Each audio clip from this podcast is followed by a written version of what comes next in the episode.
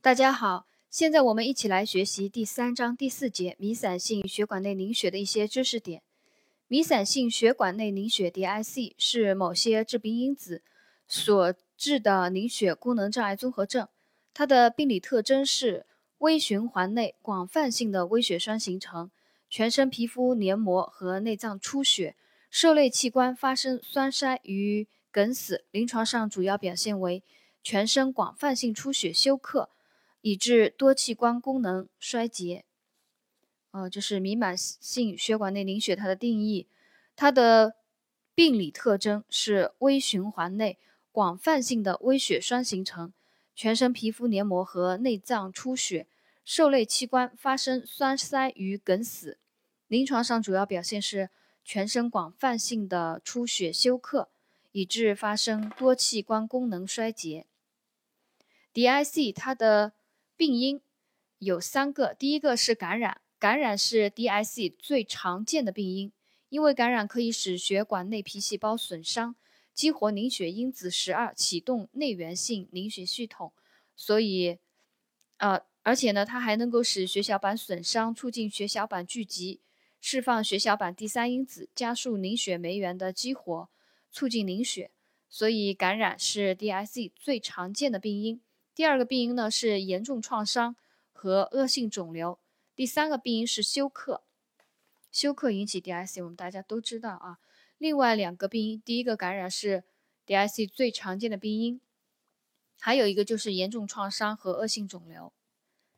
DIC 的病理生理分期啊，分三个期，一个是高凝期，第二个是消耗性低凝期，第三个继发性纤溶期。在高凝期的时候，在促凝物质的作用下，血液呈高凝状态，循环血液血液中易有血栓形成。最早的征兆是护士抽血化验取标本的时候，发现血液不易抽出，血血液容易凝固。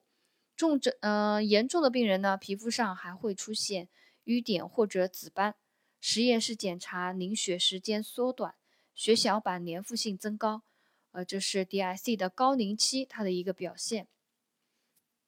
到了消耗性低凝期的时候，由于广泛的血管内凝血，消耗了大量的凝血因子和血小板，而且呢多易继发纤溶，常使血液转入低凝状态。病人以出血表现为主，在消耗性低凝期，病人以出血表现为主。出凝血时间和凝血酶原时间延长，血小板和纤维蛋白原等凝血因子减少。第三个期是继发性纤溶期，继发性纤溶期血液凝固性更低，出血倾向更为明显，常表现为严重的出血和渗血、休克，甚至 MODS 啊，也就是多器官功能衰竭。这是 DIC 的三个分期：高凝期，高凝期病人血液呈高凝状态，血液中易有血栓形成。啊，最早的征兆是护士抽血化验，血液不易抽出，血液易凝固，病人皮肤上可以出现瘀点和紫斑，凝血时间缩短，血小板粘附性增高。第二个期，消耗性低凝期，广泛的血管内凝血。消耗了大量的凝血因子和血小板，继发纤溶，血液转入低凝状态。病人以出血表现为主，出凝血时间和凝血酶原时间延长，血小板和纤维蛋白原等凝血因子减少。第三个期继发纤溶期，此期血液的凝固性更低，出血倾向更为明显。常表现为严重的出血和渗血、休克，甚至 MODS 的发生。DIC 它的治疗与护理要点，因为 DIC 病情凶险，病死率高，所以呢，应该要早期预防啊，预防强于治疗。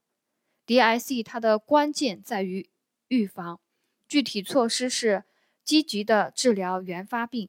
消除 DIC 的各种诱发因素，及早的采用预防性抗凝治疗，纠正血液的高凝状态，严密观察适时的做有关的实验室检查，以便早期诊断。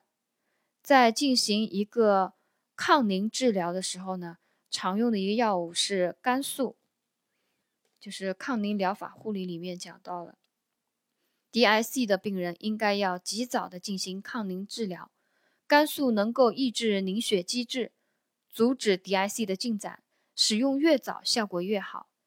在使用肝素的时候，有个护理要点啊，也就是说要注意的一些事情。第一个，用药前先要测定凝血时间，用药后两小时再次测定凝血时间。如果凝血时间短于十二分钟，提示肝剂呃肝素剂量不足；若超过三十分钟，提示肝素使用过量。凝血时间在二十分钟左右。表示肝素剂量合适。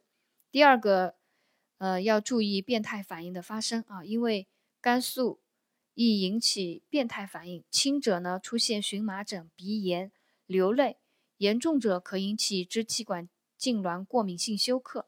第三个，肝素使用过量呢，会引起出血，啊，会引起消化道、泌尿系、胸腔，甚至是颅内出血，病部分病人可以发生严重出血。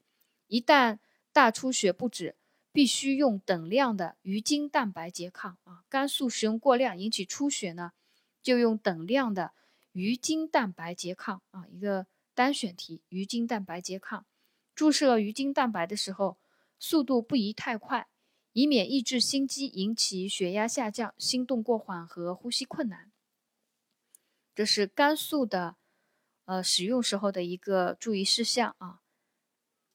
一般在急性 DIC 的高凝血期使用肝素，在低凝血期的时候，肝素与补充凝血因子应该同时进行。